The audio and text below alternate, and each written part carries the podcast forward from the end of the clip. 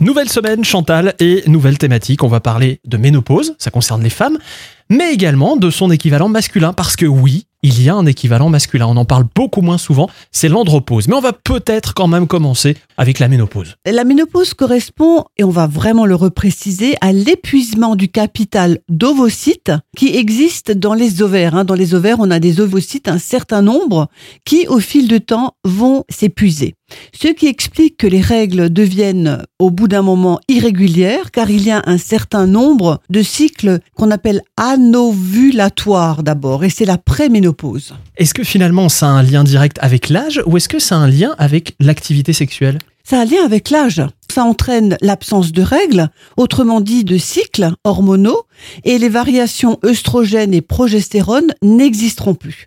Il n'y a pas d'âge réel pour la ménopause, même si l'on dit en France que c'est 52 ans et 3 mois. Ce sont les statistiques, mais c'est une moyenne, hein, Michael. Car cela dépend du nombre d'ovules avec lequel la femme naît. C'est-à-dire que chaque femme naît avec un nombre d'ovules différent. Ah, ça Voilà. c'est intéressant. On estime ce chiffre à 450 environ.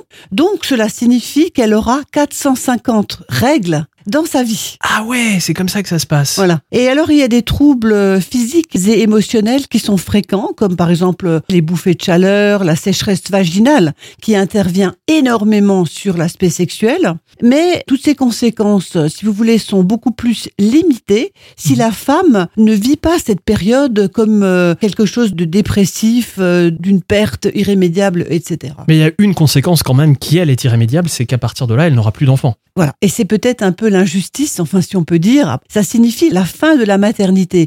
C'est-à-dire que la femme ne peut plus procréer à ce moment-là, alors que, on l'avait déjà dit dans des émissions précédentes, l'homme si. Mais l'homme, lui, a quand même quelque chose qui s'apparente à la ménopause, c'est ce qu'on appelle l'andropause. Oui. Et ça, on va en parler demain parce que ça n'a pas tout à fait les mêmes conséquences sur l'homme. Absolument.